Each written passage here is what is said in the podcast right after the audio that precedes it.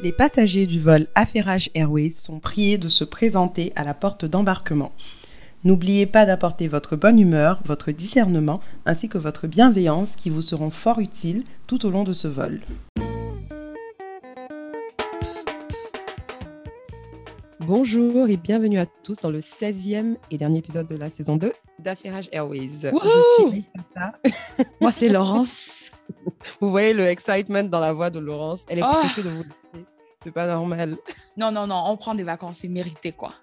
Ouais, franchement, Laurence a besoin de se reposer. Moi, la vie s'apprête à me chicoter. Donc, franchement, j'ai besoin d'avoir le temps de gérer tout ce qui s'en vient. Voilà. Mais sinon, comment va, Laurence Je suis là. J'ai hâte d'être en vacances et de pouvoir m'occuper de mes autres engagements. Et euh, pareil, je pense pour toi aussi, non? Comment toi tu vas? Moi ça va, hein, moi ça va. J'ai hâte. C'est controversial parce que je serai en vacances de la Ferrari Airways, mais c'est maintenant que la vraie vie va commencer pour moi. Je commence un master en septembre mhm. euh, et je déménage. Enfin, je fais deux déménagements, etc. Donc j'ai hâte, mais je suis un peu stressée aussi, mais ça ira. Pour toi, c'est là que les turbulences commencent, quoi. C'est ça, en fait, voilà, les turbulences. Même pas les turbulences, il y a des vols où il y a des chutes de pression là. Et puis l'avion, c'est pas tomber. en tout cas, tant qu'on arrive à, à destination à un homme c'est ça l'importance. exactement. Voilà. Pas le choix. Pour ce dernier épisode, on a plein de sujets intéressants pour vous, hein. comme d'habitude, bien sûr. Mm-hmm. Je pense que Laurence va nous lancer. Oui, je vais commencer avec un versus, mais de la version, euh, la version corporative. Donc, la bataille de prix qu'il y a en ce moment entre Wave et Orange. Orange et Orange Money, c'est vraiment le, le, précurseur, je dirais, des paiements mobiles en Afrique de l'Ouest et en Afrique centrale un concept qu'ils ont emprunté slash euh, volé de, de, de Est-ce qu'on peut voler un concept Ils ont volé ça, de Vodafone. Euh, je pense que c'est Vodafone était au Kenya. Ils l'ont juste mis en place aussi. C'est comme si un jour euh, tu viens prendre tous ceux qui ont été les deuxième, troisième à faire des cartes de crédit, dire qu'ils ah, ont volé le concept à ceux qui ont créé. mais ils ont volé, mais en, ils ont volé, mais en tout cas dans le monde corporatif, c'est même pas question de vol. C'est est-ce que tu as volé et tu as fait mieux? Oui, ils ont fait mieux.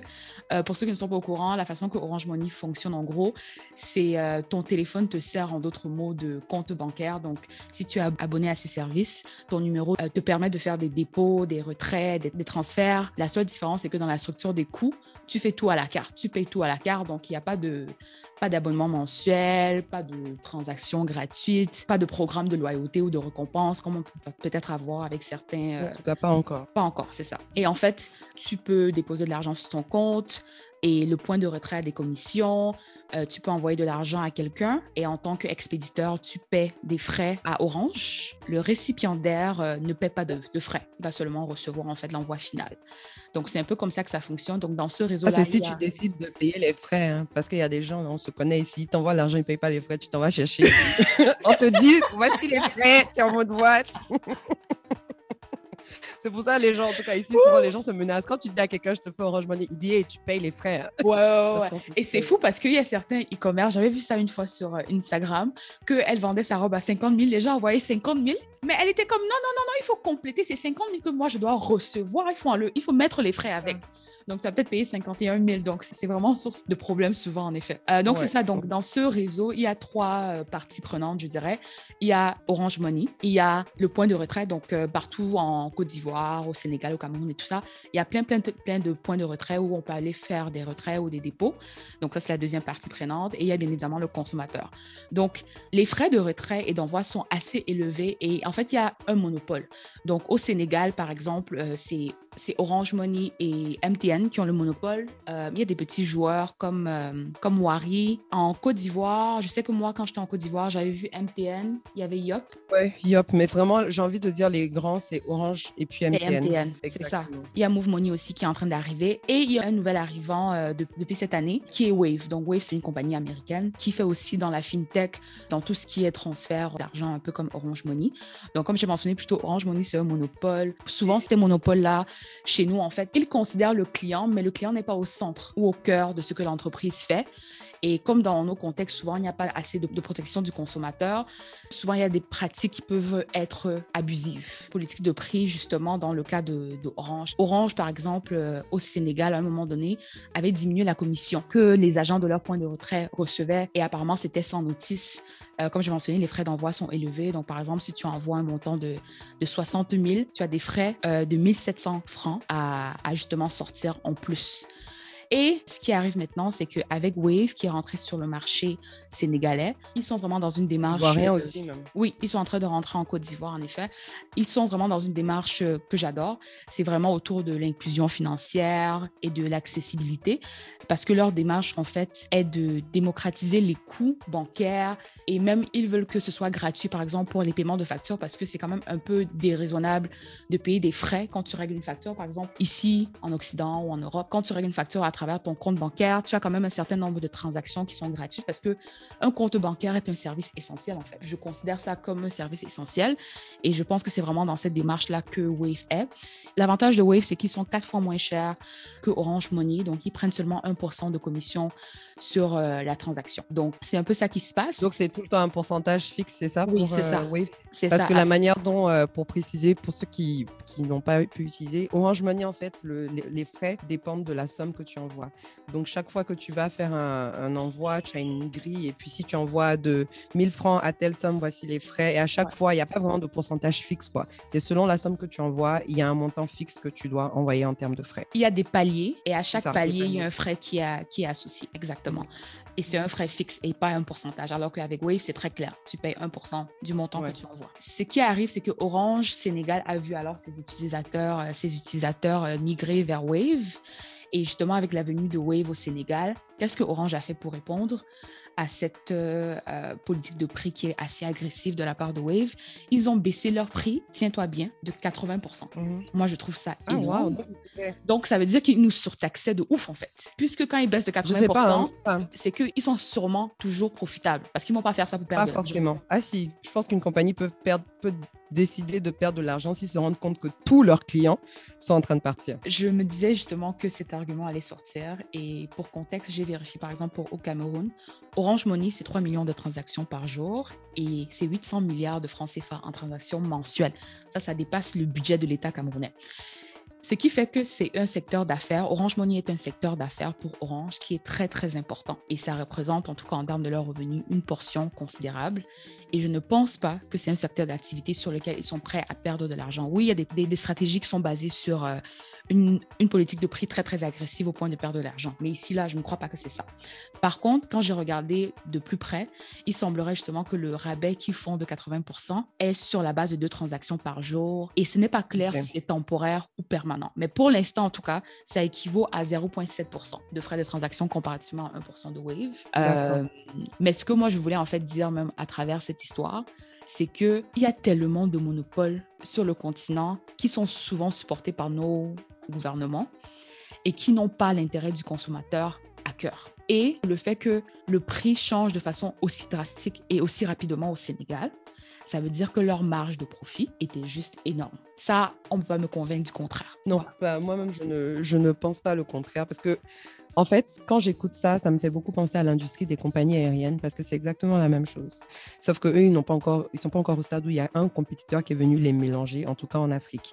Bon, je sais pas pour les autres pays, mais je sais qu'en Côte d'Ivoire, par exemple, de toutes les compagnies télécom, il y en a aucune qui est ivoirienne pour commencer de toutes les façons. Donc, mmh. c'est pas pour dire qu'il y a une compagnie locale qu'on va soutenir ou quoi que ce soit. Orange avait le monopole des télécoms parce qu'ils ont racheté aussi des compagnies qui étaient locales à la base. Donc, mmh. en termes de business, ils ont racheté euh, ceux qui étaient présents, ceux qui avaient le monopole. Ils ont garder le monopole. Après, c'est vrai qu'on est dans des pays où les gens ont souvent plusieurs puces. Hein. Tu as des gens qui ont une euh, SIM card chez chaque, euh, chaque opérateur, mais Orange a toujours eu quand même une très bonne partie de la population. Ce qui a fait que quand ils ont lancé le mobile money, c'était plus pratique puisque c'est avec ton numéro de téléphone que tu fonctionnes. Mhm. Les gens ont juste, ils se sont pas posé de questions de dire est-ce que c'est mieux pour moi d'aller chez MTN Money, blablabla. C'est juste en mode si je suis chez Orange, j'utilise Orange Money, point. Mhm. Si je suis chez MTN, j'utilise MTN Momo, c'est comme ça que ça s'appelle. Mhm. Et donc, à partir de là, ils n'ont jamais eu à convaincre les utilisateurs euh, à travers quoi que ce soit. Ils n'ont jamais eu à, séduire leur clientèle, à les attirer parce que la clientèle était déjà là et les mhm. a utilisés parce qu'ils n'avaient pas d'autres options vraiment.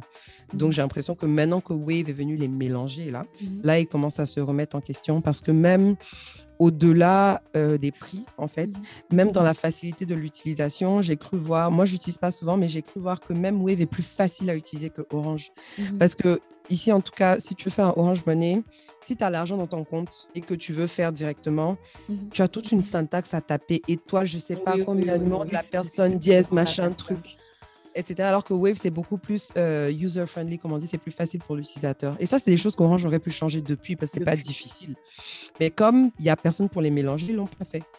Et, c'est euh, pour ça que euh, j'adore en fait le, concept en fait de la compétition parce que ça pousse les entreprises à, être plus innovantes et mhm. aussi à centrer les activités de l'entreprise autour du, du, client et de l'expérience client. Et moi, ce que je souligne souvent, c'est que les compagnies qui ont le monopole, j'ai l'impression qu'ils développent une certaine paresse et mhm. ils ont tendance à avoir des pratiques abusives. Par exemple, je me souviens que quand je quand j'étais au Cameroun et j'utilisais Orange et même tous ces euh, compagnies de télécom, mais le nombre mhm. de textos et de promotions que je mhm. recevais par jour était juste insoutenable. Mais c'était du harcèlement. Ouais. Et il n'y a, a, rien en fait qui protège le consommateur contre ça en fait. Je trouve ça juste ridicule. Donc, en tout cas, il faut vraiment que beaucoup de compagnies euh, étrangères ou même locales viennent secouer ces monopoles-là un peu. Parce que c'est comme ça qu'on va vraiment avoir euh, du changement et peut-être des meilleurs prix justement. Exactement. Et pour même revenir du coup aux compagnies aériennes, parce que c'est ma frustration de tous les jours, je suis une voyageuse qui est bloquée par son, sa situation financière. Euh, c'est ça, voyager en Afrique, quand tu veux voyager, les prix sont énormes. Compagnies se pour les pauvres, hein, voyager en Afrique. Ça... Parce qu'il n'y a pas de compétition, il n'y a pas assez de compétition en tout cas. Donc euh, souvent, pour faire Abidjan, je sais pas moi, Nairobi, c'est beaucoup, c'est souvent deux fois plus cher que faire Abidjan-Paris, parce que le trajet Abidjan-Paris, tu as peut-être plus d'options que le trajet Abidjan-Nairobi. Donc, s'il y en a qui ont l'argent pour investir dans des compagnies aériennes et qui nous écoutent, je vous encourage, je serai votre première cliente ambassadrice dès maintenant même. Je vais jamais oublier ça. Mon doigt là, Dakar, qui m'avait coûté 840 dollars, une direction, s'il te plaît. Ah, mais One Way, c'est toujours plus... Un aller simple, c'est toujours plus cher. Justement, dans ma pauvreté, j'avais dit, OK, peut-être je peux retourner au Cameroun, machin, machin. Mm-hmm. le vol était juste cher. Et ce que moi, je voulais rajouter, par contre, je trouve que cet argument est, peut être discutable dans le contexte des compagnies aériennes. Pourquoi? Parce qu'en fait, il fonctionne sur la demande. Et je considère que pour avoir pris plusieurs vols dans la sous-région, ce n'est pas toujours plein. C'est une sorte de cercle, en fait, où à un moment donné, il faut qu'il y ait certaines compagnies aériennes qui soient prêtes à faire le sacrifice pour essayer de tester. Parce mhm. que si les prix restent tels qu'ils sont, ce n'est pas donné à l'Africain moyen de voyager. Mhm. Même moi qui travaillais, parce que maintenant je ne travaille pas, mais même moi qui travaillais et qui gagnais relativement bien ma vie, je réfléchissais à deux, trois fois avant de booker mes vols parce que justement c'était cher. Et ça, c'est juste ton vol. La meilleure façon d'innover dans ces domaines, parce que pour une compagnie aérienne, les courtes distances demandent la, la même quantité d'efforts. La même quantité d'efforts, le même volume de logistique comparativement à des longs vols. Et parce que l'Afrique est très fragmentée, c'est compliqué. Moi, je pense que la meilleure façon d'innover dans cette industrie, c'est d'innover dans les transports. Un, il faut que beaucoup de pays ouvrent leurs frontières. Deux, le train, les bus, pour faire justement... Bah, les routes, hein, du coup, pour commencer. C'est ça, en fait. C'est ça. Parce que je pense que dans notre contexte, je ne crois pas que dans un futur proche, l'industrie aérienne sera aussi grande. Je pense que ce qui doit se développer et ce qui est plus approprié, c'est vraiment les infrastructures qui permettent aux gens de voyager d'un pays voisin à l'autre à des prix abordables. Et ça, ça passe par service routier et le ferroviaire pour les courtes distances. Oui, pour les courtes distances. Bon, il y a tellement de, détails à voir parce qu'il faut voir quelles sont les distances que les gens même veulent faire en général. Si tu veux quitter euh, Dakar ou Abidjan, est-ce qu'en général, tu voudras aller autour ou tu voudras aller plus loin, plus à Johannesburg, etc. Mais en tout cas, je pense qu'il y a quand même, même si euh, il y a beaucoup de travail à faire dans les autres moyens de transport, je suis sûre que dans l'industrie aérienne même, là, mhm il y a des choses à faire. C'est vrai qu'il y a beaucoup de choses qui ne sont pas au niveau des compagnies aériennes parce que les taxes aéroportuaires, c'est pas eux qui choisissent si elles sont élevées. Euh, le Très élevé. C'est même plus que le, le, prix de base. Euh, de base, en fait. Donc ça, ils n'ont pas, de, ils pas de pouvoir à ce niveau-là. Et puis justement, si l'avion n'est pas plein, ils ont quand même, leur coût fixe reste pareil. Donc il faut quand même compenser. Donc il y a des choses à voir, mais je suis sûre qu'il y a du travail qui peut être fait. Et pour revenir même à ce que tu disais, moi-même, le prix m'avait choqué, mais ce qui m'avait encore plus choqué, c'était les avions taxis. Je n'avais jamais voyagé sur le continent, mais l'avion là, c'était le taxi. Il s'arrête ah dans, un, dans un aéroport, il prend les gens. Il s'arrête dans un autre aéroport, il prend les gens. Et après, on est arrivé à la destination finale. Tu as fait, c'était quoi ton, ton trajet? Douala, Dakar, et on s'est arrêté dans deux aéroports avant d'arriver. Ah, moi, moi j'avais jamais vu ça. ça. Et c'était le genre qu'on s'arrêtait. Moi, je vois seulement les gens descendre. Je comprenais même pas ce qui se passe. Et ils disent que non, si vous, arrivez, si vous allez à Dakar, restez à bord. moi, je vois les gens qui prennent le bagage, sont en train de descendre. Bah, ça, ça vient du fait que justement, tu as des destinations qui ne sont pas assez prisées pour avoir des lignes de vol direct et tout. Et quand tu habites dans une ville qui est un point de transit, tu n'as pas trop ce problème-là. Donc, si tu mm, habites mm. à Dakar, Abidjan, mm. Addis, Nairobi, en mm-hmm. général, tu auras des vols directs parce que la majorité des vols passent par là et tout pour prendre machin les gens. Mais c'est vrai que c'est pas évident. En fait, je pense que je parle pour la majorité, en tout cas, je parle pour moi. Atterrir, décoller, c'est toujours un petit stress pour moi. Donc, le fait qu'il fasse ça trois, quatre fois, mon frère, mon cœur vous laisse le mot. Oh, Yako. Parce que ça augmente le risque d'accident. Je préfère qu'on soit en l'air oh pour 16 heures que tu me fasses atterrir trois fois. Mon frère, non, non, non, non, on se souvient de Ethiopia, pardon, c'est encore frais. Moi, je fais partie des gens qui, souvent, je monte dans l'avion, je dors, je me réveille, on est dans l'air, ou bien je me réveille, on a atterri, genre. Donc moi, je, ça me fatigue pas trop. je suis une dormeuse. Mais euh, rapidement, même pour finir sur les affaires de Wave et Orange, là, moi en tout cas, ce qui m'a permis de savoir qu'il y avait une guerre en fait entre les mhm. deux, mhm. c'est que euh, en Côte d'Ivoire en tout cas, mhm. il y a des pages de réseaux sociaux qui ont été créées euh, officiellement. Ce ne sont pas, ce ne sont ni les pages d'Orange ni les pages de Wave. Ce serait, j'utilise bien le conditionnel en tout cas, ce serait des sortes de fan pages humoristiques qui ont été créées où chacune des compagnies est, en train de roast et de clasher, de shade l'autre compagnie. Et mm-hmm. donc, euh, celle d'Orange, elle s'appelle Legbe d'Orange Côte d'Ivoire. Legbe, c'est genre, c'est la vérité, machin. Celle Un mot que je n'arrive toujours pas à prononcer, mais bon, continue. Oh, je vais pas te dire d'essayer, c'est pas grave. Essaye. Legbe. Legbe. Les B. Mon Dieu, j'ai passé oh quoi 30 minutes à essayer de prononcer ça euh, en Côte d'Ivoire, mais c'était oh, juste impossible. elle n'arrive pas. Donc, les d'Orange Côte d'Ivoire et l'autre, ça s'appelle Super Fan Wave. Et mhm. par exemple, euh, dans le logo de Wave, il y a un pingouin. Mhm. Et donc, sur la page des d'Orange, une fois, ils sont en mode Ouais, donc toi, comme ça, tu vas donner ton argent à un pingouin. Un pingouin, ça, j'ai vu. Ok, vas-y, a fouille. Ou genre la page de Wave, ils sont en mode transférer de l'argent sur Wave, c'est rapide, c'est comme envoyer un SMS et tout. Mhm. Maintenant, si toi, tu veux continuer tes décryptages à taper 1, 2, 3, dièse et tout, continue. Et donc, il y a des il y a plein, plein de posts comme ça où ils n'arrêtent pas de se clasher entre eux qui font mhm. hyper rire de ce shade. Et moi, c'est comme ça que j'ai vu qu'en fait, genre, la compétition était rude, quoi. Maintenant, est-ce que c'est vraiment juste des fanpages ou bien ils se cachent derrière ça pour alimenter peut-être tout ça Je ne se prendrais pas éventuellement, peut-être qu'ils vont baisser les prix aussi en Côte d'Ivoire parce que pour l'instant, ils l'ont seulement fait au Sénégal, mais je pense que ça va venir. Ça m'étonnerait pas qu'il l'ait déjà fait. Moi, j'ai pas trop suivi, mais euh, mhm. ça ne peut que venir parce que Wave prend vraiment du terrain. Comment dire, juste visuellement parlant, parce que comment tu sais où tu peux aller? Un Orange Money, c'est qu'en général, quand tu conduis dans la ville, tu vois les pancartes qui mhm. disent Orange Money et tout, mais visuellement parlant, il y a beaucoup plus de bleu qui sont les couleurs de Wave que mhm. tu vois quand tu es dans la rue. Ils ont mis leurs stickers là partout, etc. Je pense que ça prend de l'ampleur et puis les gens se rendent compte qu'ils sont pas obligés de dépendre de leur opérateur télécom pour faire les transferts. Et comme tu disais, le fait étaient, ils avaient un monopole et ils ont été un peu paresseux, ça veut dire que la loyauté du client n'a pas été cultivée, ce qui fait que les gens vont juste switch sur la base, euh, la base du prix. Et encore une fois, ils ont oublié la partie prenante la plus importante. L'agent de retrait ou euh, le point de retrait mhm. obtient une commission. Donc, si lui n'est pas satisfait là, il va mettre le pingouin sur vos choses orange là, sans problème. Enfin, les gens n'ont même pas de... Il n'y a pas de loyauté dans ce sens-là. Si tu as un centre de dépôt, en général, tu fais plusieurs opérateurs. Donc, il va juste rajouter. Oui, mais ça se cultive. Ça se cultive, en fait. Ça se cultive. L'entreprise doit cultiver ses relations avec le point de retrait. Bien évidemment, ils vont, ils vont servir tous les, les, les opérateurs.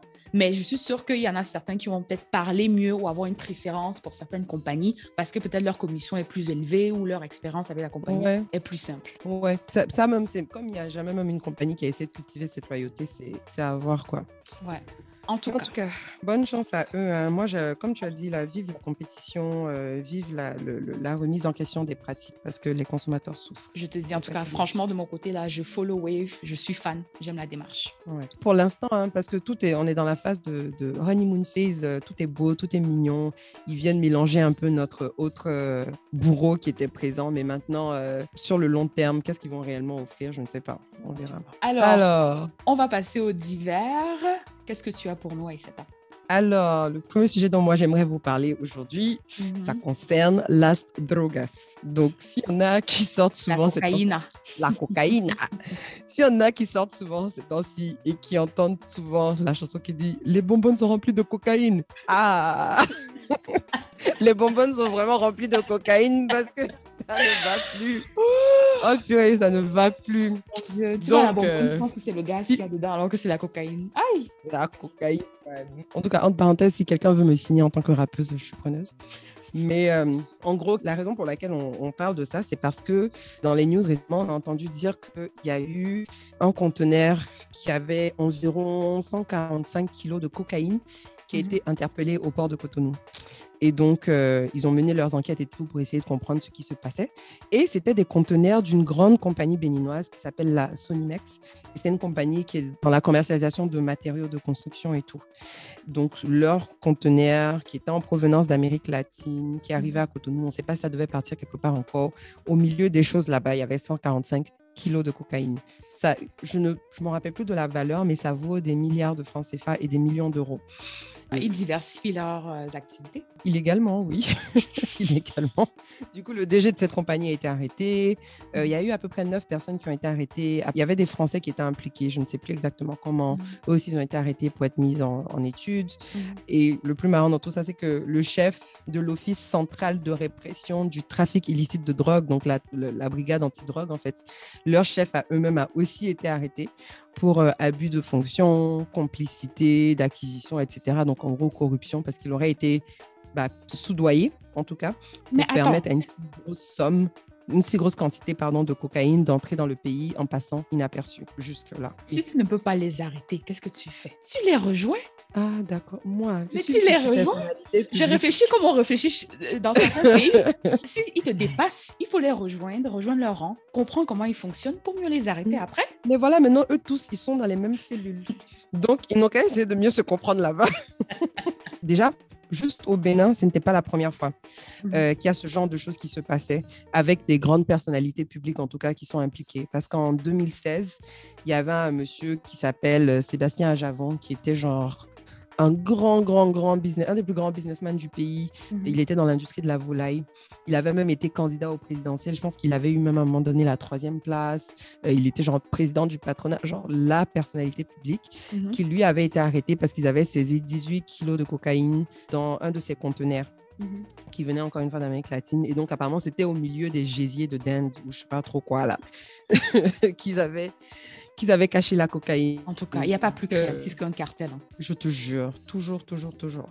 Et euh, il se trouve que c'est même pas que le Bénin qui est victime, enfin, est-ce que je dirais victime, en tout cas qui est impliqué dans ce genre de choses parce que depuis le milieu des années 2000, en fait, l'Afrique de l'Ouest, quand il s'agit de la cocaïne, est devenue une plaque tournante, en fait. Et c'est devenu un lieu focal, un lieu central dans le trafic de cocaïne dans le monde. L'émergence les... Ah, l'émergence. On émerge, on émerge. Lentement, mais sûrement. Lentement, mais sûrement. Et donc, euh, quel rôle est-ce que l'Afrique joue même dans ce trafic de cocaïne? Ce n'est pas forcément un rôle de consommation. Donc, c'est pas pour dire qu'on ne consomme pas de la cocaïne en Afrique, elle est, elle est consommée. Et de plus en on plus. On la consomme. Pardon, désolé, je ne suis pas sérieuse. on la consomme, on la fume. Et euh, justement, avec la montée des élites et tout, parce que bon, la cocaïne étant une drogue quand même chère, c'est une drogue de. de, professionnels. De, de, riches un peu. Et il y a une montée de, des élites africaines, etc. De plus en plus de gens qui viennent de l'étranger, etc. Donc le marché de consommation est de plus en plus grand. Mais c'est pas ça qui, qui explique pourquoi on trouve des kilos, des centaines de kilos de cocaïne.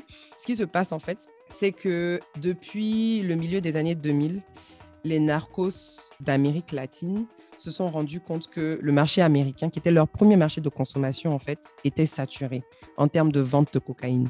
Parce que euh, les cartels mexicains, qui sont juste au, sud du coup des États-Unis, étaient de plus en plus indépendants et géraient de plus en plus euh, le, le, trafic entre le Mexique et puis les États-Unis. Et en plus de ça, toutes les brigades antidrogue, etc., avaient été de plus en plus fortes à fermer les routes de trafic entre les Caraïbes, etc., et puis, euh, et puis les États-Unis, ce qui fait que pour les Colombiens, etc., c'était beaucoup plus dur d'acheminer la drogue jusqu'aux États-Unis. Et une fois qu'elle arrive, même, ils ont de moins en moins de clients parce que le Mexique est en train de prendre tout le marché. Donc, mhm. qu'est-ce qu'ils se sont dit? Ils se sont dit, OK, il n'y a pas de problème. Quel est notre autre marché qui peut consommer la cocaïne? C'est l'Europe. Et donc là, ils se focus sur le marché européen.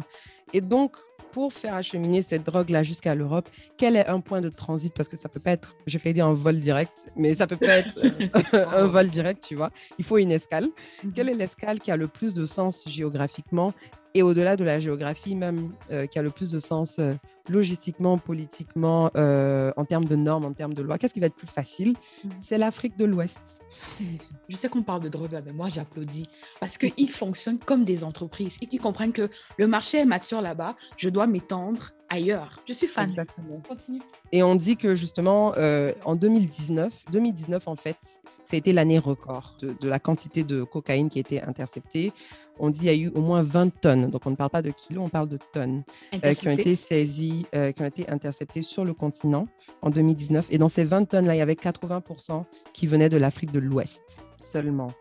Et donc, euh, il y a quelques chiffres à chaque fois qui sont là. On dit, par exemple, en janvier dernier, ils ont intercepté 3 tonnes à Banjul, mhm. en Gambie. ensuite, au mois de mars, les, les, marines françaises ont intercepté 6 tonnes en Côte d'Ivoire. Donc, là, on vient de parler du Bénin. Là, je n'ai pas les chiffres pour le Sénégal, mais je sais qu'il y a déjà eu de la cocaïne qui a été interceptée au Sénégal, etc. Et c'est justement à cause de toute cette nouveauté en termes de, de l'acheminement de la drogue jusqu'à l'Europe. Et ce qui est intéressant, c'est qu'il paraît qu'en fait, c'est pas, ils n'ont pas inventé ça, quoi. Ils se sont juste, ils sont juste retournés dans l'histoire parce qu'apparemment, dans les années 1950, l'Afrique de l'Ouest était aussi une zone de transit. Cette fois-ci, c'était pour exporter plutôt l'héroïne aux États-Unis. Et euh, c'est plutôt le Nigeria qui joue un grand rôle dans euh, l'export d'héroïne euh, de là où l'héroïne était produite jusqu'aux États-Unis. Donc, ils ont juste repris cette manière de fonctionner là et puis ils ont mis d'autres pays en avant. Donc, les, pays africains sont un peu nouveaux dans, j'ai envie de dire, dans, le, dans la lutte contre le trafic de drogue. Mhm. tu vois qu'il y a de plus en plus d'efforts qui sont mis en place, les trucs sont interceptés, etc. Mais quels sont les, les vrais moyens efficaces qui vont arrêter ça Je ne sais pas. Mais je sais en tout cas que juste en Côte d'Ivoire, par exemple, c'est toujours mon exemple parce que c'est le pays que je connais le plus. Mais même quand tu fais souvent le trajet à Abidjan à Sini, tu as la brigade antidrogue qui est là et qui arrête souvent les voitures pour fouiller, pour voir s'il n'y a pas de la drogue, pour voir s'il n'y a pas de la cocaïne. Je mhm. suppose que par là, il doit avoir, ça doit être une route euh, fréquente de, trafic. Je vois qu'il y a de la collaboration avec les marines des autres pays parce qu'en Côte d'Ivoire, c'est les marines françaises qui avaient intercepté la drogue euh, qui a été prise, etc. Et puis, en dehors de la cocaïne, je sais que quand tu regardes d'autres drogues comme l'héroïne, etc., ça passe plus par l'Afrique de l'Est. Donc chaque région a un peu sa spécialité de, trafic. Et par contre, le danger dans tout ça, c'est que oui, ça commence par le trafic et juste par l'acheminement. Mais quand ce sont des drogues qui rentrent dans le pays, ce sont des drogues qui vont être de plus en plus consommées. Et je pense que les États-Unis sont un exemple flagrant des dégâts que l'héroïne peut faire dans des communautés. Ça, c'est juste Surtout la communauté noire. Mhm. surtout la communauté noire. Et vu que je trouve que les communautés africaines sont déjà des communautés euh, vulnérables, hein, au vu de tous les problèmes qu'on a, ça fait un peu peur de se dire que la drogue va venir s'ajouter à ça. Quoi. On a déjà un problème de drogue dans la plupart de nos pays avec la jeunesse, qui est quand même assez très fort. Euh, il y a beaucoup d'hommes politiques et des, femmes politiques surtout qui, euh, qui militent contre ça. On a un gros problème avec l'opium, euh, tous les drogues pharmaceutiques là, déjà dans nos pays. Donc, il y a même une nouvelle drogue là qui est, j'ai oublié le, nom, je pense c'est le pharamol ou un truc comme ça, qui est une drogue un peu euh, sous forme de médicaments dans les opioïdes et tout, qui est genre en essor mais intense. Je pense que c'est en Afrique. C'est pas le tramadol? Tramadol, pardon, j'ai dit pharamol. Tu étais proche, il y avait un hall dedans. Tramadol. Ouais. ouais. Et justement, même par rapport à ce que tu disais, non seulement il y a tous les drogues pharmaceutiques qui sont déjà euh, très, très présentes sur le continent, mais moi, je me dis juste dans ton histoire que s'ils ont saisi 20 tonnes là, c'est qu'au moins 100 tonnes sont passées. Donc, ça veut dire que, le volume est déjà énorme. Oui, oui, oui, le volume est énorme. Les saisies, c'est les quelques vérifications qui sont faites. Et ça, c'est justement des vérifications qui sont faites lorsque vous arrivez à passer à travers toutes les personnes qui ont été corrompues. Parce que la drogue ne peut pas juste traverser des pays comme ça sans que les personnes qui sont dans des postes de prise de décision et dans des postes de pouvoir Sache. approuvent d'une manière ou d'une autre. Il faut que les grands du pays soient au courant, sinon ça va jamais passer. Mais attends, attends, attends. Si je me souviens de mon expérience, ça c'est Netflix, hein, quand je regardais Narcos. MDR. Je n'ai pas tout regardé. Je n'ai pas tout regardé. Mais en tant que fan de rap, en tant que fan de quelques séries, de ce que j'ai compris avec les cartels, c'est que la meilleure façon pour un cartel de cacher ce qu'elle fait, c'est de se de s'immiscer dans une entreprise qui a des activités légales et irréprochables. Et souvent, Mhm. ils utilisent plusieurs tactiques pour le faire. La tactique commune, c'est les menaces. Donc, on menace ta famille ou encore Mhm. on te fait du chantage. Donc, souvent même, je ne veux pas défendre euh, les entreprises qui font ça sur le continent, mais Non, ils sont même, contraints, quoi. elles- c'est ça. C'est même pas que- question de vouloir, c'est question qu'ils sont contraints parce que vraiment, ces cartels, comme je dis, ils sont créatifs dans l'art de la manipulation, de la violence. Mais c'est un truc de ouf. Et justement, dans les deux exemples du Bénin qu'on a pris, à chaque fois, c'était retrouvé dans des conteneurs de quoi? De grandes compagnies. C'est pas des petites entreprises, etc. C'est des grandes compagnies dont, justement, on ne vérifierait pas forcément le contenu du conteneur parce qu'ils font beaucoup d'import, ex- export à la base. Et comme tu as dit, ils ont sûrement des activités irréprochables, quoi. Ouais. En tout cas, vraiment, on apprend beaucoup. hein. Merci Netflix. Je te jure, Eh, Netflix, entre euh, notre apprentissage sur les cartels et sur le, la royauté, la monarchie en Angleterre, j'ai déjà eu des débats sur la monarchie en Angleterre. Aucun de nous n'avait regardé autre chose que The Crown, mais on débattait comme si on avait fait des études historiques. Mais attends, les séries sont basées sur des faits historiques. Donc, quand tu utilises ça comme dans un débat, toujours, c'est inspiré de faits historiques, Voilà. mais c'est un peu fictionnel. donc euh, c'est pas juste des séries, hein, c'est des semi-documentaires. Et puis voilà. En tout Alors, cas, donc, on va passer au prochain sujet. On va parler de Diamond Platinum, qui est une, je pense, la plus grande star euh, en Afrique de l'Est. C'est. Mmh, La plus grande star d'Afrique de l'Est, je pense que, euh, Mhm. comment il s'appelle? Ceux qui chantent Uzuri Mama, le groupe là. Tu vois, si tu n'as pas le nom en tête, Non, non, plus Sotisol, mais bien sûr. non, non, je pense que plus a le même. même pas proche. Bon, pas les plus grands, mais je pense qu'ils ont le même niveau de notoriété. Non. En pense tout cas, bon, ça, bref, c'est question- une c'est vraiment Diamond. Si tu veux, parce que je suis pas fan, La hein. plus grande star tanzanienne. Allons-y. La, plus grande star de l'Afrique de l'Est. J'ai dit ce que j'ai dit. Continuons. Mhm. Donc, il a été nominé pour euh, meilleur acteur international au BET euh, Awards. Et avant ça, il y avait une pétition qui avait été signée par 20 000 personnes pour qu'on le disqualifie des BET Awards à cause de sa proximité avec le pouvoir tanzanien, donc avec le parti po- politique euh, au pouvoir euh, CCM, qui était le parti politique euh, de l'ancien président, du feu président John Magufuli. Et en fait, on l'accusait dans cette pétition d'utiliser sa popularité pour, euh, pour blanchir le, le- le président et son régime qui est considéré comme euh, répressif. En fait, Diamond lui a dédié plusieurs chansons à ce président-là. Il est souvent monté sur scène avec lui pendant ses campagnes euh, électorales. En plus de ça, on l'accuse de ne pas montrer sa solidarité face aux autres artistes tanzaniens qui ont souvent été arrêtés par le régime du président Magufuli, comme un comédien. Idriss Sultan. Il avait fait une vidéo pour rigoler d'une vieille photo du président et on l'avait arrêté Mhm. pour cyberbullying. Donc, on dit qu'il a bully de son petit compte sur les Mhm. réseaux sociaux, qu'il a bully un président qui n'est même pas sur les réseaux sociaux. Mais bref, donc Ouais. ce comédien-là avait été emprisonné et justement, les gens considéraient que Diamond Platinum, étant un grand artiste, devait euh, le soutenir. Et en même temps, on constate quand même que Diamond Platinum en Tanzanie n'est pas aussi protégé que ça, puisque il y a trois ans, il avait été arrêté parce qu'il avait posté une vidéo de lui sur les réseaux sociaux en train d'em- d'embrasser une go. Et apparemment, ça constitue une violation de leur loi. Donc, euh, s'il avait été trouvé coupable, il aurait eu une amende de 2200 dollars et un an de prison. Parce que là-bas, en fait, il y a eu, euh, à l'époque de Magufuli, là, une loi qui disait que les blogueurs, les journalistes en ligne devaient obtenir une licence pour opérer sur les réseaux sociaux. La licence est de 900 dollars. Mais en plus de ça, il y a une façon de se comporter en ligne. Et si tu sors de ce cadre, euh, tu peux te faire arrêter. Donc, vraiment, lui n'est pas non plus euh, à l'abri, en fait, euh, de ce Mhm. régime. Donc, la pétition qui a été signée par 20 000 personnes, finalement, bon, ça n'a pas été considéré. De toute façon, il a répondu qu'il respecte les opinions de tout le monde et que quand les gens l'insultent, il éprouve quand même de la gratitude. et c'est ça. Donc, finalement, il est allé au BET Awards euh, sans problème. Le but Et- de la pétition, c'était de faire quoi? Comment on allait l'empêcher de partir? C'était de dénoncer en fait ce qu'il faisait et je suppose que les gens espéraient que justement BT allait voir ça et lui ôter sa, sa nomination. Bon, moi, en fait, mon opinion là-dessus. Déjà, est-ce que j'ai raconté mon histoire avec euh, Fali à Montréal? Je me souviens pas. Toi, tu as une histoire avec Fali à Montréal. Non, pas moi. Des amis. Oh. Hmm. Ok. Donc, je, je pense que j'en avais parlé ici, mais je ne suis pas sûre si peut-être on avait coupé. Mais en gros, je me souviens du concert de Fali à Montréal qui avait ah. finalement été semi-annulé parce qu'il y avait euh, les combattants, qui est un mouvement qui était contre le président, euh, qui voulait dénoncer le président. Et il faisait beaucoup de pression sur les artistes congolais parce qu'il considère que ces artistes-là supportent justement euh, le, le, le, président congolais. Je me souviens plus c'était qui à l'époque. Et en fait, ça a fait que pour le concert de Fali, là, mon frère, le concert était annulé le jour même. Et Fali est allé faire concert. Je ne suis pas allée parce que je me suis dit que remboursez-moi mon argent. Mais Fali était allé faire concert dans un restaurant. Mon frère, j'ai vu les snaps. Mon El Mara, ma star, était sur une table en train de danser et de chanter parce qu'on avait annulé son concert dans la salle principale. Je sais pas, tu vois ton Fali Coco sur la table d'un restaurant, quoi. Ça faisait on dit Ton Fali, on dit ton Fali Coco supporte les méchants présidents. Tu dis que ton Fali Coco.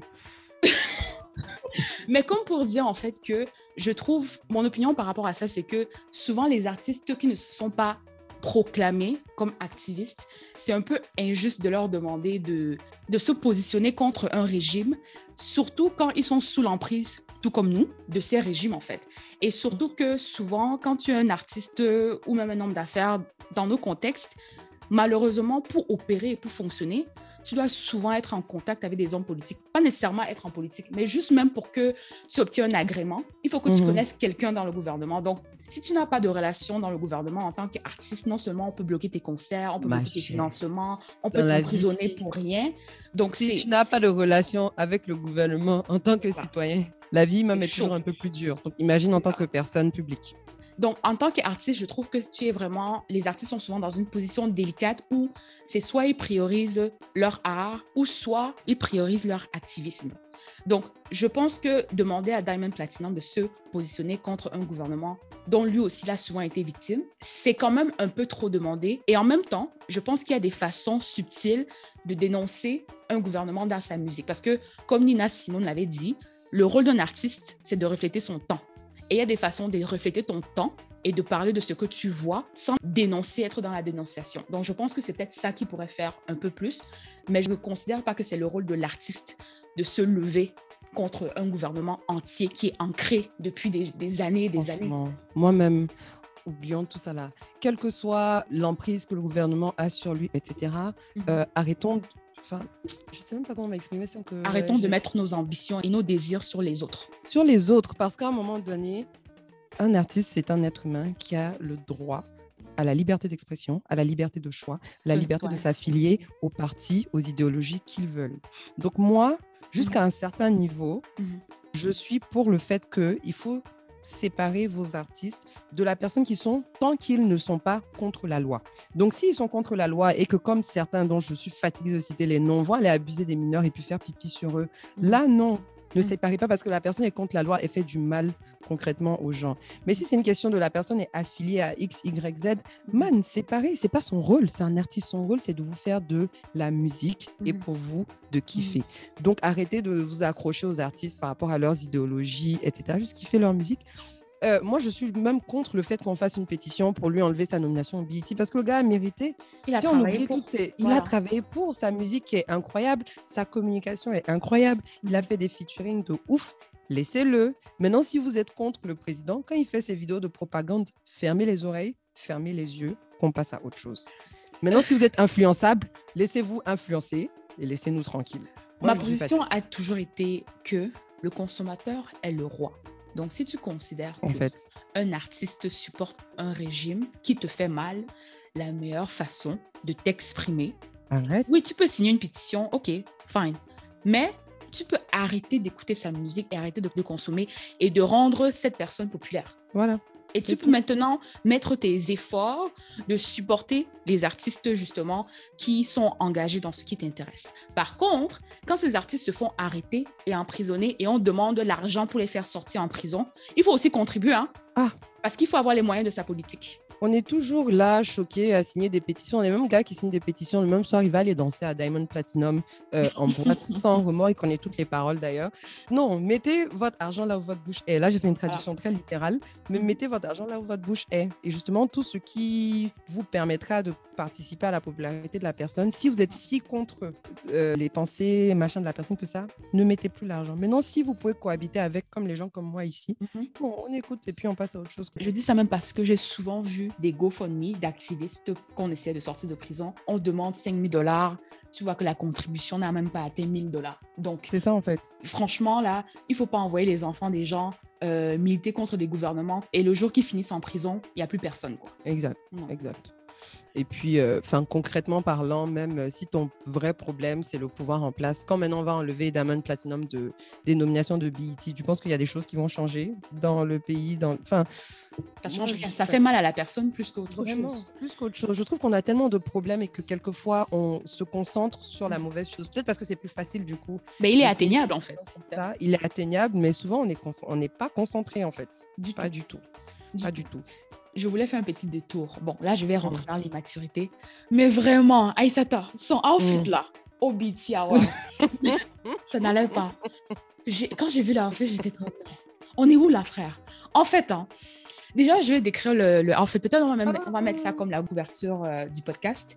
Il, s'est pointé au BT Award aux États-Unis là, en, en, tenue traditionnelle, Maasai, pour représenter ses origines. Il est arrivé là-bas comme un guerrier de la tribu. Le outfit était coloré, bruyant, jusqu'à il a mis l'épée, le bouclier. J'étais juste comme...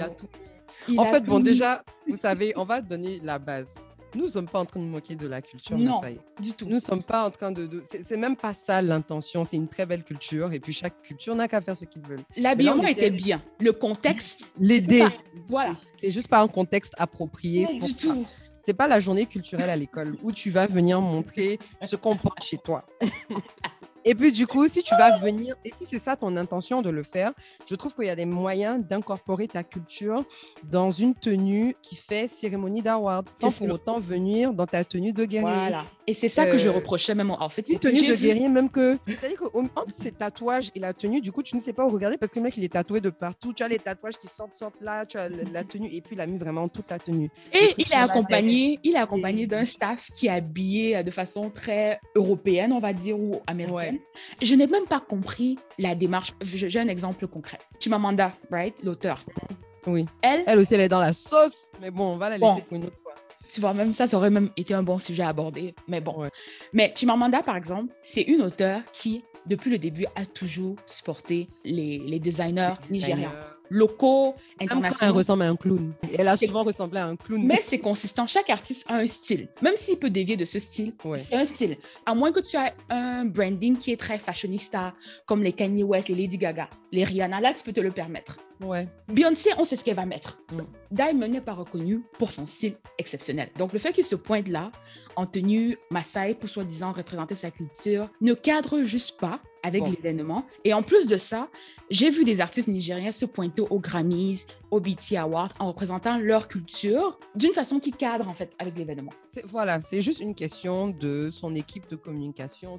Ça, le problème vient de lui et de son équipe. Et de sa styliste. et de sa styliste, c'est tout ça, son ou sa styliste. Normalement, un artiste, justement, est censé avoir une image cohérente tout au long du temps, plus ou moins constante, qui est censée mhm. communiquer quelque chose. Et puis, ça fait partie de tout ton branding, ça fait partie de, de, ce que tu essaies de communiquer à ton public. Maintenant, quand moi je réfléchis aux grandes stars africaines, elles ne sont pas nombreuses à justement avoir ce style constant dans la durée. J'en ai quelques-unes euh, qui l'ont, il n'y a pas de problème. Ouais. Burna Boy, c'est justement, je suis en train de dire, il y en a quelques-uns qui l'ont. Burna Boy, son style est constant. Sa styliste, c'est sa sœur, elle sait ce qu'elle fait, elle gère. Fali, son style est constant, il est toujours dans les habits flow, oui, flow, oui, flow, oui, avec plein de. de, de les habits du yoga. Les habits du yoga. Uh-huh. Les Yemi Alade, les Tiwa, c'est constant. Mhm. Mais quand tu regardes le grand univers de nos stars, mhm. la majorité n'ont pas forcément cette constante-là. Donc peut-être que Diamond se cherche, peut-être qu'il s'est dit les beats là, c'est le jour, c'est le renouveau, c'est la renaissance de mon style. Et que à partir de maintenant, on va le voir dedans. Peut-être qu'il a toujours pas ça en tête, mais moi je dis comment il a traversé la sécurité avec l'épée, mon frère, l'épée, le bouclier. mais tu vas où, mec? Et en plus, ça se trouve, il n'y a pas l'épée dedans hein, parce qu'il a le truc de l'épée. Oui, c'est pas une vraie épée. Peut-être, peut-être. Mais j'ai trouvé le timing en fait questionnable pour l'habillement parce que ça venait justement euh, après cette fameuse pétition où on lui reprochait beaucoup de choses.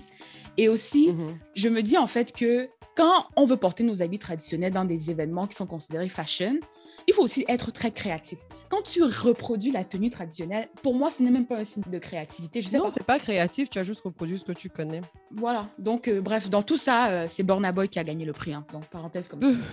MDR. Bon, en tout cas, on n'a qu'à quitter Diamond là. On a d'autres sujets à, gérer. Le temps en train de passer. Voilà. Euh, notre prochain sujet est légèrement un tout petit peu plus sérieux, mais je pense que ça va être un peu rapide. Je nous ramène au Bénin. Aujourd'hui, c'est le pays que j'ai choisi. Je nous mhm. ramène au Bénin. Cette fois-ci, c'est un sujet sur la santé parce que euh, pendant la semaine, j'avais vu un titre euh, de, de, journal, de médias, qui disait qu'à partir de maintenant, le Bénin allait exiger le test euh, de la drépanocytose aux gens avant qu'ils se marient. Et j'ai vu ça, j'ai trouvé ça super intéressant. Je me suis dit, je vais aller faire plus de recherches et tout. Mmh. Bon, la réalité est qu'il y a réellement un média qui a parlé de ça, qui mhm. s'appelle 24 heures Bénin, un truc comme ça. Et puis il y a deux, trois autres médias qui ont copié leur texte mot pour mot. Mhm. Ils sont allés mettre ça là-bas avec même le même titre et tout. Donc la véracité de l'information, bon, je ne sais pas, mais je trouvais que c'était quand même un sujet qui était important. Mhm. Et au-delà de ça, même dans l'article, vraiment, il y avait beaucoup de détails importants qui manquaient. Mais je voulais quand même qu'on parle un tout petit peu de la drépanocytose rapidement c'est même pas de la sensibilisation que je veux faire, mais c'est juste pour qu'on ouvre les yeux parce que j'ai l'impression que c'est une maladie que tant qu'on n'est pas confronté à la maladie dans notre entourage, on l'oublie très facilement. C'est une réalité méconnue. Euh, moi, je connais bien la maladie parce que j'ai une amie qui est drépanocytaire et on a fait le lycée ensemble. J'ai vu et je la, on, se côtoie encore jusqu'à présent. Je vois euh, à quel point c'est difficile en fait d'avoir la drépanocytose. Et j'ai des gens que je connais dans mon entourage qui ont perdu leur enfant à des âges euh, très jeunes à la drépanocytose. Et c'est une maladie, pas qui peut être prévenue, mais on peut en quelque sorte savoir dans quoi on se met. Et je mhm. vous explique. En gros, là, la drépanocytose, c'est génétique. C'est une maladie génétique et tout, etc. Donc, dès que deux personnes se mettent ensemble, elles peuvent plus ou moins savoir quelle est la probabilité que leur enfant fasse la maladie Parce que c'est une sorte de gène que tu as en toi. Et euh, si tes deux parents sont porteurs du gène, tu peux être porteur sain. Si tes deux parents sont porteurs du gène, tu auras la drépanocytose. Maintenant, si tu as un seul parent qui est porteur du gène, là, mhm. tu n'auras pas forcément, tu as des chances de l'avoir, mais tu ne l'auras pas forcément. Donc, même avant en fait de se mettre ensemble et d'avoir un enfant, il y a moyen d'aller se faire tester pour savoir si vous êtes porteur du gène ou pas. Et puis par rapport à ça, les docteurs vont vous dire euh, quelles sont les chances que vous ayez un enfant qui a la maladie, etc. Mmh. Et beaucoup de fois, tu as des gens qui sont tous les deux porteurs, qui vont, qui font des enfants, et ensuite leur enfant naît, leur enfant est malade, mais ils ne savaient pas avant qu'ils étaient porteurs du gène jusqu'à ce que l'enfant soit malade en fait. Mmh. Euh, et, même souvent, même pendant la grossesse, hein, pendant la grossesse, euh, à des stages assez tôt dans la grossesse, il y a moyen de tester en fait euh, pour savoir si l'enfant va porter la maladie ou pas. Mhm. Ce qui peut te permettre de prendre des décisions très difficiles qui peuvent dire que tu peux vouloir terminer la grossesse ou pas. Mais au moins, tu sais dans quoi tu te mets et puis tu, tu, rentres dans une situation avec les yeux ouverts. Quoi. Et la maladie, concrètement, qu'est-ce que c'est? Juste pour avoir une idée. C'est en gros une maladie qui fait que l'oxygène ne euh, circule pas bien dans ton sang. Donc, euh, tes globules rouges ne transportent pas bien l'oxygène dans ton sang. Donc, tu peux être anémié. Tu as souvent des crises. Les drépanocytaires, ils ont des crises où ils ont mal partout. Mmh. Ils ont mal aux articulations. C'est des douleurs où quelquefois il faut t'injecter de la morphine selon l'intensité de ta crise. Hein. Mmh. Euh, et ça fait aussi qu'ils sont très vulnérables. Donc, leur système immunitaire est vulnérable. Donc, il y a plusieurs maladies qui les affectent plus que d'autres. Donc, quand tu es drépanocytaire, tu peux mourir de la grippe en fait parce que ton corps ne supporte pas euh, la maladie. Et selon les gens, tu fais plus ou moins la maladie que d'autres. T'en as qui l'ont intense, mmh. t'en as qui l'ont moins. Ça régule un peu là où tu peux vivre, parce que les endroits qui sont en haute altitude, ça ne les arrange pas. Parce que quand tu es en altitude, tu reçois moins d'oxygène. Donc, si en plus de ça, ton, ton sang là, transporte moins bien l'oxygène, c'est difficile. Et dans des 80% des cas de drépanocytose dans le monde, c'est en Afrique subsaharienne. Ben, c'est euh, souvent euh, positionné justement comme une maladie de la race noire. Déjà que naturellement, on a tendance à être anémique. Et euh, justement, c'est vraiment une sorte d'anémie. ils appellent ça quoi? Anémie falciforme, un truc comme ça. On est génétiquement un peu plus prédisposé à l'avoir. Bon, c'est sûr que tout le monde peut l'avoir. Hein. Tout le monde peut l'avoir. C'est une question de gène, hein. mais comme c'est la population noire qui l'a, tant que les noirs continueront à se, bah, se, multiplier entre eux, bah, c'est entre nous que la maladie va rester en fait. Et donc la leçon, c'est quoi? Il faut marier les blancs, c'est ça? On cherche notre gars. Lol eh, Pardon. Euh, on se fait des petits enfants métis, ouais, pour en fait, la ouais. Campagne de sensibilisation. Euh, mais c'est surtout qu'en fait, il faut juste être au courant et puis se tester. Et puis, il faut vivre la vie de manière un peu moins inconsciente. Quoi. Et justement, quand moi, j'ai vu le fait que ça serait peut-être exigé avant le mariage au Bénin, je trouvais ça trop cool. Je me disais, bon, il y a beaucoup d'enfants qui sont faits hors mariage, hein, on va pas se mentir. Donc, ça reste qu'il y a quand même une bonne partie de la population qu'il faut quand même sensibiliser euh, à faire le test ou à faire le test sur les enfants et tout. Parce que la réalité est que c'est une, une, maladie chère tu es souvent à l'hôpital mhm. euh, en train d'essayer de faire soigner tes enfants. Et si tu n'as pas les moyens, tu n'as pas forcément accès au meilleur docteur. Mhm. Euh, c'est une maladie. Euh, et c'est chronique en fait. C'est chronique. Mhm. Émotionnellement, c'est difficile d'avoir ton enfant qui est toujours au bord de la mort et d'être tout le temps à l'hôpital et de voir ton enfant à qui on a injecté de la morphine, etc. Il y a des gens que je suis sur les réseaux sociaux dont les enfants ont ça. Pour, ils, ont, ils, dépendent beaucoup des dons de sang. On sait tous que les banques de sang en Afrique ne sont pas tout le temps euh, alimentées. Mhm. Et puis, au-delà de ça, en fait, ils ont une espérance de vie qui est vraiment plus basse que la moyenne. Et donc, d'avoir quelqu'un que tu aimes en face de toi et de te dire qu'il y a de fortes chances que cette personne n'ait pas une vie complète, que cette personne soit limitée dans sa vie parce que tu es sujet à des crises, donc tu même pour le travail, si tu, si tu fais de la drépanocytose fort, ça doit être dur d'avoir un travail peut-être stable parce que tu vas souvent être absent, etc. En termes d'assurance maladie, on n'en a pas des tonnes ici. Donc, c'est juste tellement difficile. Et savoir que c'est une maladie que tu peux plus ou moins prévenir et puis prendre des décisions basées sur ce que tu es prêt à assumer ou pas. Mhm. C'est dommage de voir qu'on ne fasse pas assez le test, qu'il ne soit pas forcément obligatoire, etc. Mhm. Les, les, quand j'ai vu le truc sur le mariage, je me suis dit, ah, ça peut être une option, mais c'est sûr qu'après, je me suis posé des questions sur le qui est l'État pour régir euh, qui peut faire des enfants, qui ne peut pas faire des enfants. Donc, une fois que vous, faites, vous faites mhm. le test, qu'est-ce que vous faites des résultats? Mais attends, attends, attends. Est-ce que, auprès de la loi, de ce que tu as lu, est-ce que si le test, je ne sais pas, estime que votre enfant aura la drépano, le gouvernement intervient ou bien il veut seulement avoir le test? Et justement, c'est ça qui n'était pas clair dans l'article. L'article mhm. ne parlait pas de la logistique, de déjà même quand vous faites le test là, qui vérifie, machin, ça on ne sait pas. Et justement, on ne sait pas ce qui est fait des résultats.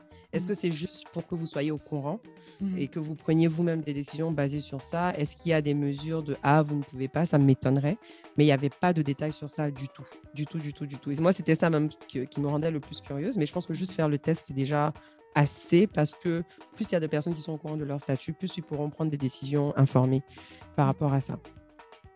Et puis, euh, et puis en fait, c'est tout ce que j'avais à dire. Hein. C'était plus de dire, bon, dans les gens qui vont nous écouter ici, au cas où c'est quelque chose qui vous sort de la tête, etc., pensez-y. Et puis. Euh, Moi, c'est toujours la logistique qui me dérange dans ces trucs-là. Parce que mmh. euh, je trouve qu'après.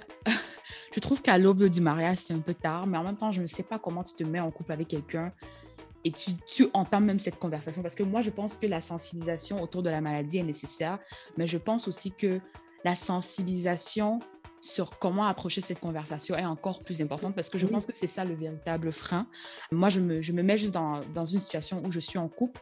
À quel moment tu, considères peut-être que la relation a un futur ou assez sérieuse ou que tu entrevois le mariage au point où tu dis à ton partenaire que, OK, allons faire les tests parce que pour le partenaire, ça peut être comme, peut-être dans sa tête, c'est un plan d'un soir ou de, deux semaines. Et toi, je sais pas, je sais pas en fait comment concrètement ça fonctionne. Et je trouve qu'après être euh, tombé en amour dans les c'est encore plus difficile. Tu dois te séparer de cette personne. Bah, pas forcément. Euh, après, bon, tu vois, ça dépend de, de, ce que tu veux. Mais c'est vrai que c'est très difficile parce que une fois que, si vous êtes déjà amoureux, ou même oublions l'amour, c'est mignon l'amour, mais c'est pas tout le temps ça qui fait que les gens font des enfants. Mmh, si vous êtes déjà. Et ça t'a la maturité, yes. Lol. vous êtes déjà dans une situation où vous êtes emmené à avoir un enfant ou à être mmh. euh, engagé l'un avec l'autre sur le long terme, mmh. que vous faites le test et qu'on te dit, à la limite, hein, si on vous dit qu'il y a juste un d'entre vous qui est porteur du gène, ça veut dire qu'il y a moins de chances que l'enfant ait la drépanocytose. Maintenant, si vous êtes tous les deux porteurs du gène, quoi que vous fassiez là, l'enfant va faire la maladie. Mhm. Et c'est là où c'est très difficile parce que tu te dis, bon, est-ce que je fais partie de ces gens qui veulent absolument avoir un enfant qui porte mes gènes? Et donc, je vais quitter mon partenaire parce qu'on ne peut pas faire d'enfant ensemble, on n'est pas compatible à faire un enfant sain. Mhm. Est-ce que je reste avec la personne et je me dis, ça c'est la spécialité des Africains, Dieu est grand. Je suis croyant. Euh, coûte que coûte, on va s'en sortir. Dieu est au contrôle. Mhm. Dieu est au contrôle. Ou est-ce qu'on reste ensemble et puis on se dit, OK, maintenant, il y a beaucoup d'alternatives. Est-ce qu'on adopte? Est-ce que.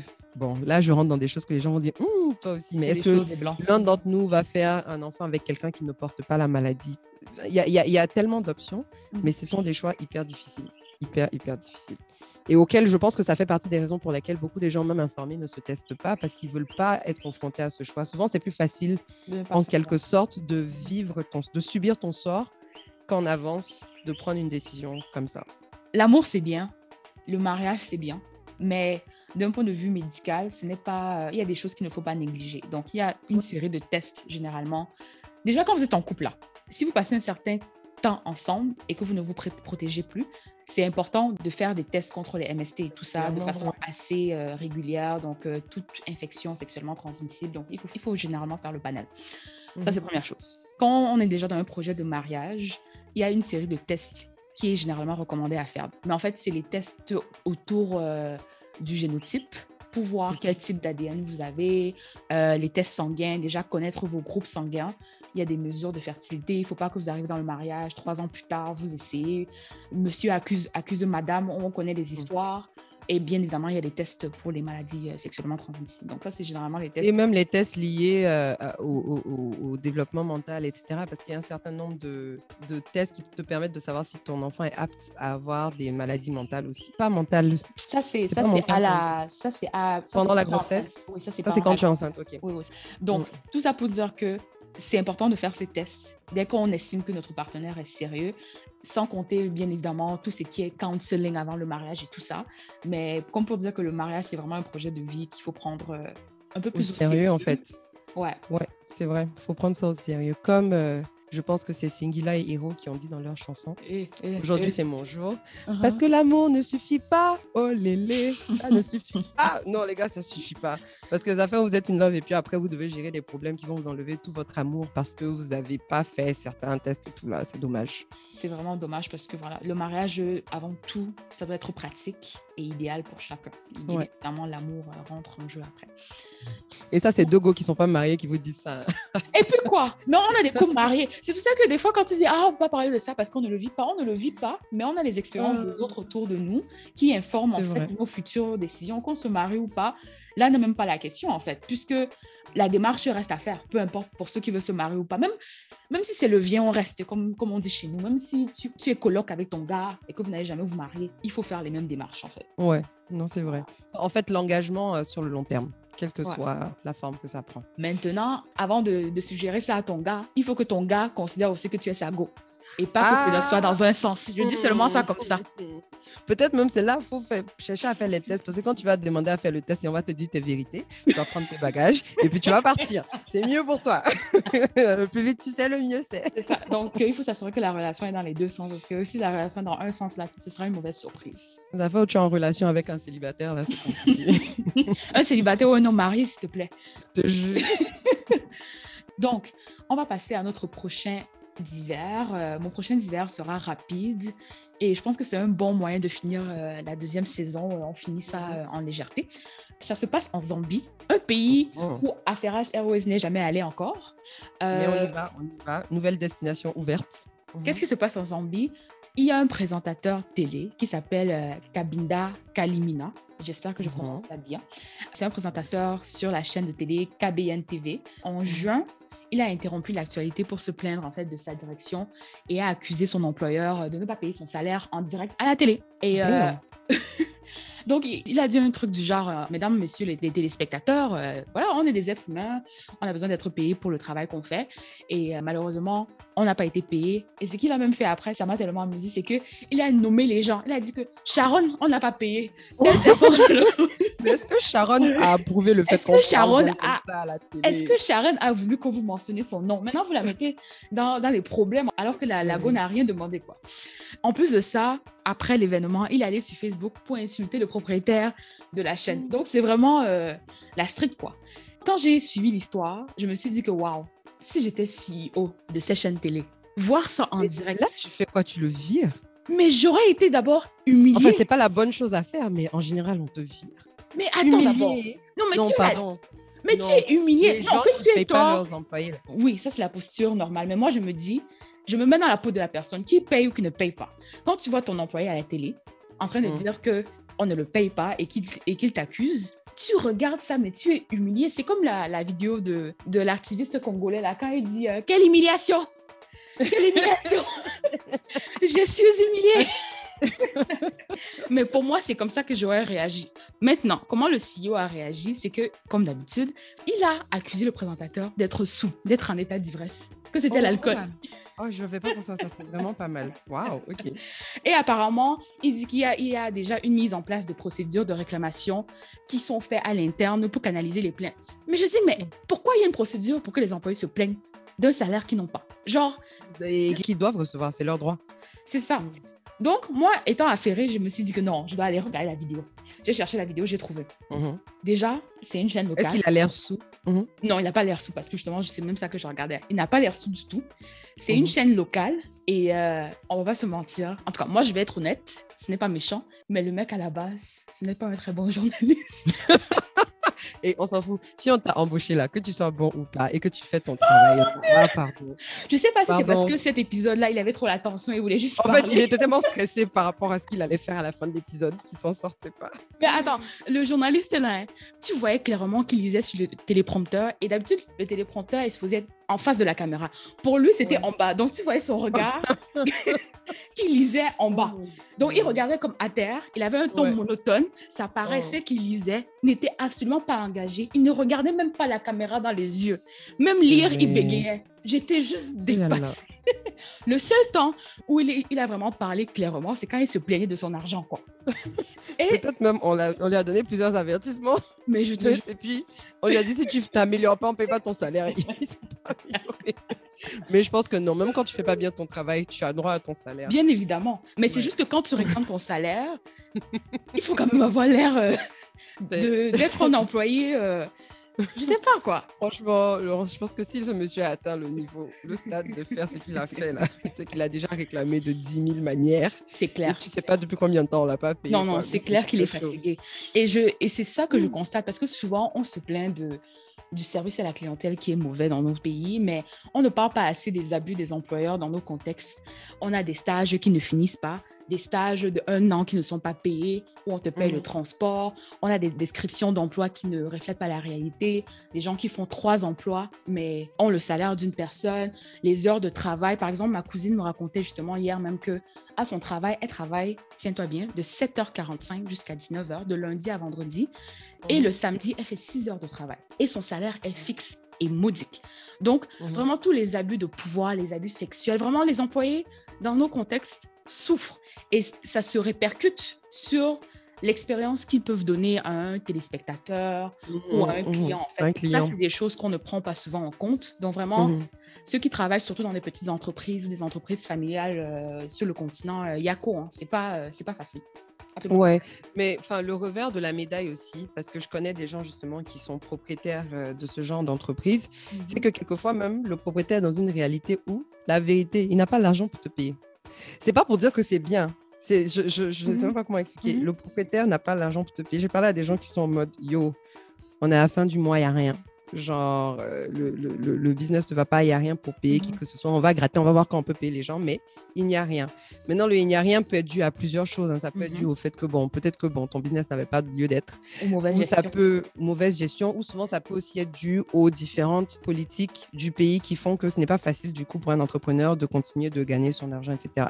Donc, il y a tellement de niveaux, mais c'est vrai que la vie d'un employé n'est pas facile quand tu n'es pas d'un grand groupe qui a accès à de la liquidité, en fait. Mais je suis même contre cet argument. Pourquoi? Parce que c'est pas le problème de l'employé. de la même façon que ce n'est pas le problème du client, tes humeurs, ce que tu subis en entreprise, ce n'est pas le problème de l'employé. Par contre, il y a une opportunité ici de mettre en place des solutions qui sont adaptées à ce problème. Par exemple, il y a des entreprises sur le continent où tu peux prendre une avance ton salaire et des entreprises qui te payent en retard. Le problème avec beaucoup d'employeurs, c'est qu'ils te disent qu'il n'y a pas d'argent sur ce mois-ci mais le moment où il y a l'argent, on ne te redonne pas ton salaire.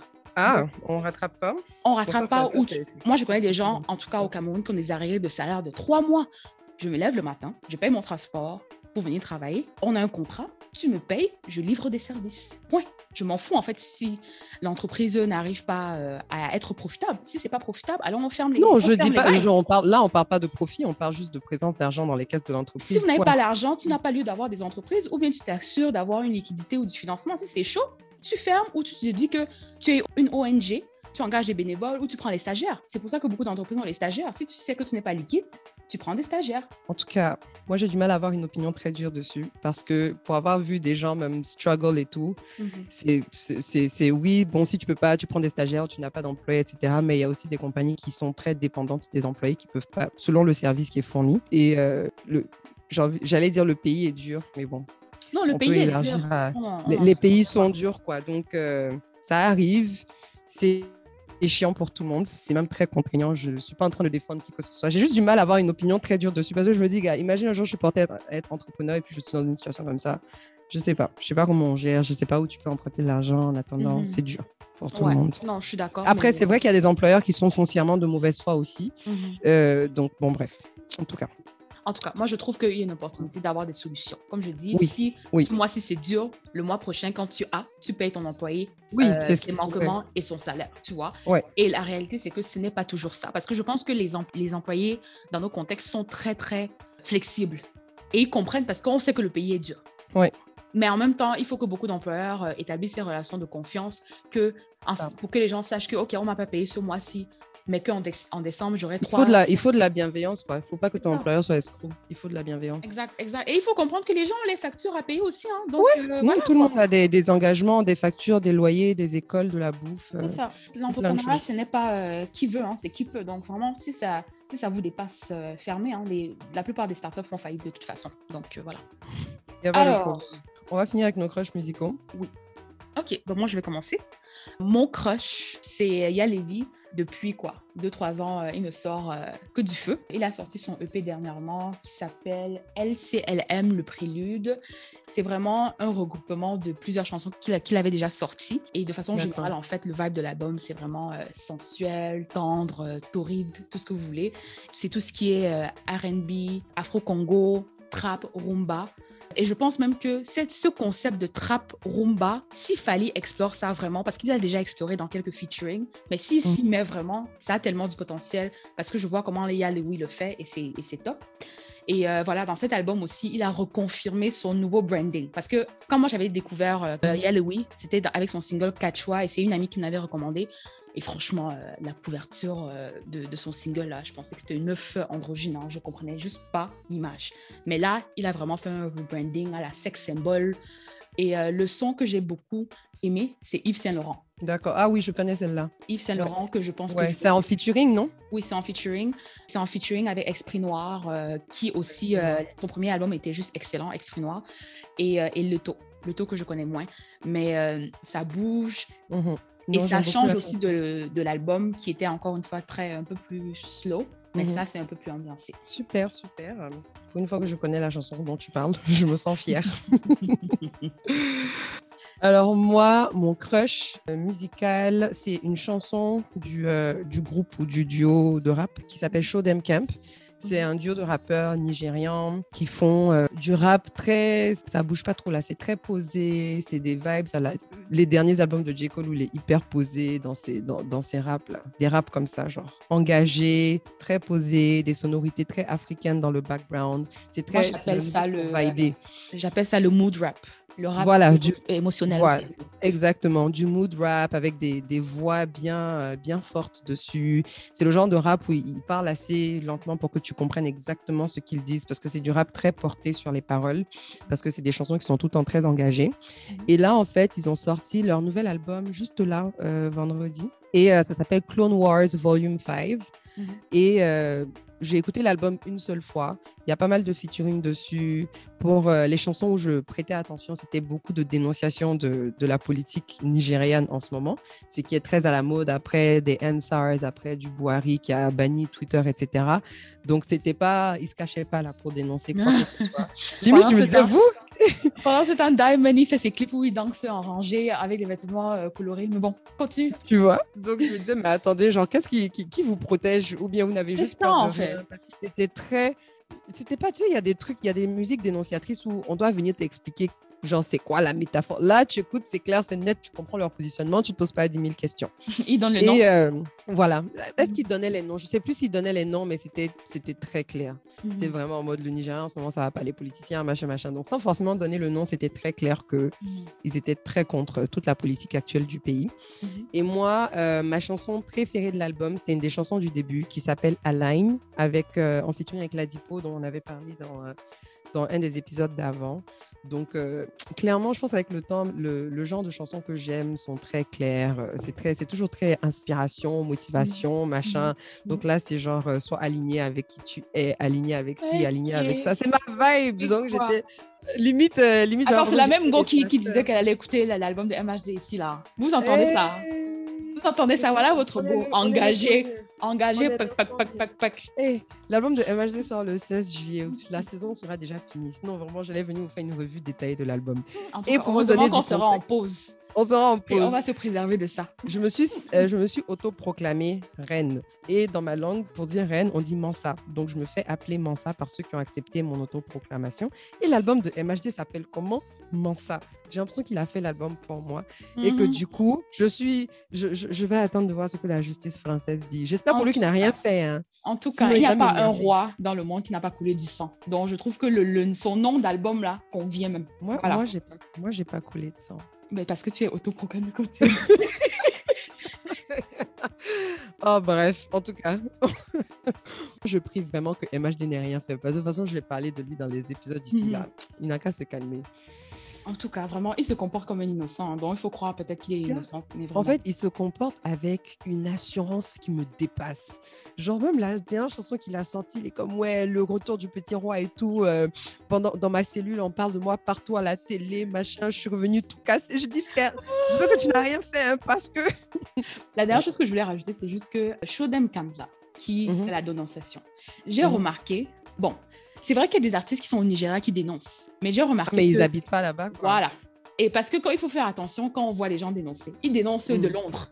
Dénoncer de Londres, c'est pas la même chose que dénoncer quand c'est Nigeria. Oui, mais mhm. ils viennent faire des prestations sur place. Ça veut dire qu'ils n'ont pas peur de venir dans le pays. Ok. Tu as des gens qui dénoncent d'ailleurs et qui mhm. ne mettent jamais les pieds dans leur pays. C'est des exilés, euh, ils font des shows partout ailleurs, etc. Mhm. Mais eux, euh, je regardais tout leur Insta, ils ont des, quelquefois des prestations sur place dans le pays. Donc vraiment, je ne sais pas qui les protège, je ne sais pas si c'est leur fétiche qui les protège bien, mais franchement... Ou peut-être ils ont aussi leur genre dans le gouvernement. Hein. Dans le gouvernement, il y a de tout. Il y a de tout. Exactement. Il y a, de, tout. Ouais, parce que genre même, euh, enfin c'est hier même que je voyais qu'ils avaient un show euh, qui était genre à Leki, à Lagos quoi. Donc ils sont là de temps en temps. Moi je néglige plus les, les, les, politiciens sur le continent. On a vu les gouvernements mettre en place des opposants qui semblaient être contre le gouvernement et après on réalise que non c'est le même camp. Genre franchement euh, mon niveau de confiance, bref. En fait, la politique, souvent, c'est comme le capitalisme, hein, où souvent tu, tu, tu chopes, tu penses que tu chopes chez des, des, marques qui sont concurrentes alors que tout appartient à la même compagnie et qu'ils sont juste en train de jouer avec voilà. Voilà, ou bien ils te disent comment ils sont responsables, éthiques, et tu te rends compte que non, ils ont les enfants qu'ils exploitent au Congo là-bas, pardon. C'est comme, euh, c'est comme ceux qui chopent à Zara et puis qui savent pas qu'il y, a des, y a des esclaves ouïghours euh, en Chine qui font leurs vêtements. Mm. C'est chaud, quoi. Ben, moi-même, je chope encore à Zara, c'est très chaud. Mais en tout cas, quand on voit l'étiquette de Zara là, on sait que bon, vraiment, l'habit a été fait dans des conditions très cheloues. Mhm. Mais de là avoir des gens qui ont été dépourvus de leurs droits en train de faire les vêtements, ça c'est quand même le next level à mon goût. Alors, je vais parler de ça rapidement parce que bon, on va finir l'épisode, mais j'avais fait quelques recherches là-dessus. Je pense que j'avais fait un, un, projet sur Forever 21. De ce que j'ai compris, en fait, ils sous-traitent beaucoup. Et quand tu fais de la sous-traitance, tu perds en fait le contrôle de ta chaîne de valeur parce que tu ne sais pas nécessairement qui a fait tes vêtements. Et justement, beaucoup de sous-traitants, parce qu'ils sont des équipes à taille plus humaine, ils vont exercer beaucoup plus de pression sur leurs employés en termes de salaire pour maximiser mmh. leur marge de, bénéfice. Et c'est souvent ces compagnies-là qui ont des bonnes politiques, mais dès qu'ils sous-traitent, en fait, ils perdent le contrôle. Moi, ce qui me dérange dans ça, c'est le branding. Parce que quand quelqu'un achète un vêtement Zara, contrairement peut-être à Forever 21, tu te dis que tu payes plus parce que tu estimes que les gens vont peut-être être mieux payés. Au début, quand Zara était arrivé à Ottawa, mon frère, dans mon école au secondaire, j'étais connue comme la go qui portait du Zara. Parce que moi, j'estimais que je voyais en fait que le vêtement a déjà été fait au Maroc. Donc, je me disais que, OK, pour une fois, les vêtements sont faits chez nous. Et ça contribue. chez nous, va au Maroc, ils vont te rappeler que tu n'es pas de chez eux. Bon, sur le, continent, sur le continent. Et, même ça changeait. Et ça changeait en fait de ce que je voyais sur l'Indonésie, la Chine et tout ça. Et je me disais que, bon, si on peut développer l'industrie du textile au, Maroc, ça va forcément arriver au sud du continent. Donc, c'était ça ma mentalité. Et comme c'était une compagnie très fashion, qui avait quand même de bonnes valeurs, je me disais à ce moment-là que forcément, forcément, forcément, ils doivent payer leurs employés mieux comparativement à Forever 21. Oui, je magasine à Forever 21, je magasinais à Forever 21 aussi, mais je minimisais en fait autant que possible tout ce qui était fast fashion. Zara, à l'époque, je ne sais pas s'il tombait nécessairement dans la, dans la fast fashion parce qu'il faisait des vêtements de qualité. Aujourd'hui, je ne sais pas si c'est ça. Mais bon, c'est tout ce que je voulais dire. Je pense aussi que si une entreprise se veut responsable, c'est sa responsabilité du coup de faire une très bonne vérification des sous-traitants qu'elle utilise tu es responsable de tes partenaires. C'est clair, mais avec le volume de production de Zara, c'est presque pas impossible, mais c'est difficile à faire. Mais je suis d'accord que ça doit être aussi. Ils peuvent mettre les moyens. Mhm. Moi, je pense aussi. Moi, je pense aussi. Mais ce que je voulais dire juste rapidement, c'est que la mode, en fait, c'est une industrie où les marges de profit sont hyper minces oui, et les entreprises sont toujours dans l'optimisation de revenus. Et c'est, je pense que c'est pour ça que, de façon intrinsèque, ils ferment les yeux un peu, alors qu'ils ne devraient pas le faire. Mais en même temps, est-ce que le consommateur est prêt à payer un pantalon à 200 dollars parce que c'est fait éthiquement? Le consommateur européen, oui. Le consommateur nord-américain, non. C'est juste, ça dépend. C'est même plus une question de d'où vient ton consommateur. Le consommateur fast fashion, non. Le consommateur responsable, oui. Et c'est juste des segments qui se développent. En fait, lorsqu'on accepte du fast fashion, on n'a qu'à juste être conscient que on participe à tout ça, en fait. Mon problème, même, c'est même pas ça. Mon problème, c'est toute cette tendance qu'on a mondialement avec les influenceurs, avec les produits, on surconsomme de ouf. Et c'est pour ça que les gens ne sont pas prêts à payer 200 dollars pour un pantalon. C'est pas parce qu'ils n'ont pas 200 dollars. C'est parce qu'ils veulent 10 pantalons. C'est ça.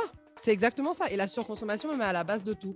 Parce qu'effectivement, si tu es prêt à avoir moins de vêtements et puis quelques pièces clés, tu peux te permettre, en tout cas, une bonne partie de la population peut se permettre de consommer responsable.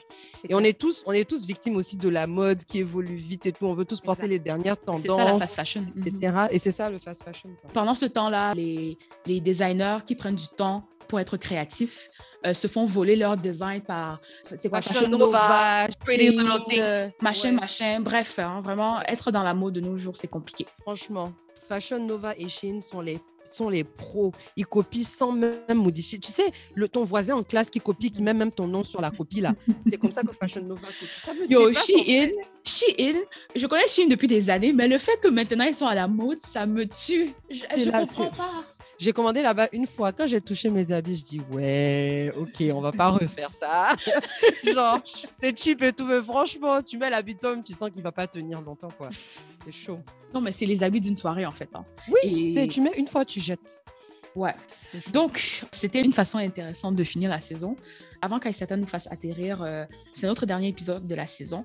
Donc, assurez-vous de déjà suivre notre playlist donc, toutes les chansons dont on a parlé euh, pendant la saison vont être disponibles dans la playlist qui est sur Spotify et Apple.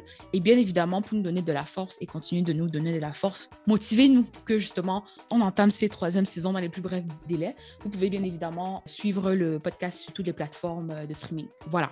Donc, fais-nous atterrir, s'il te plaît, madame. Alors, euh, chers passagers du vol Affairage Airways saison 2, je vais vous prier d'attacher vos ceintures, de redresser le dossier de votre siège, d'éviter de pleurer parce qu'on revient bientôt et de vous préparer pour l'atterrissage. À bientôt. Bye.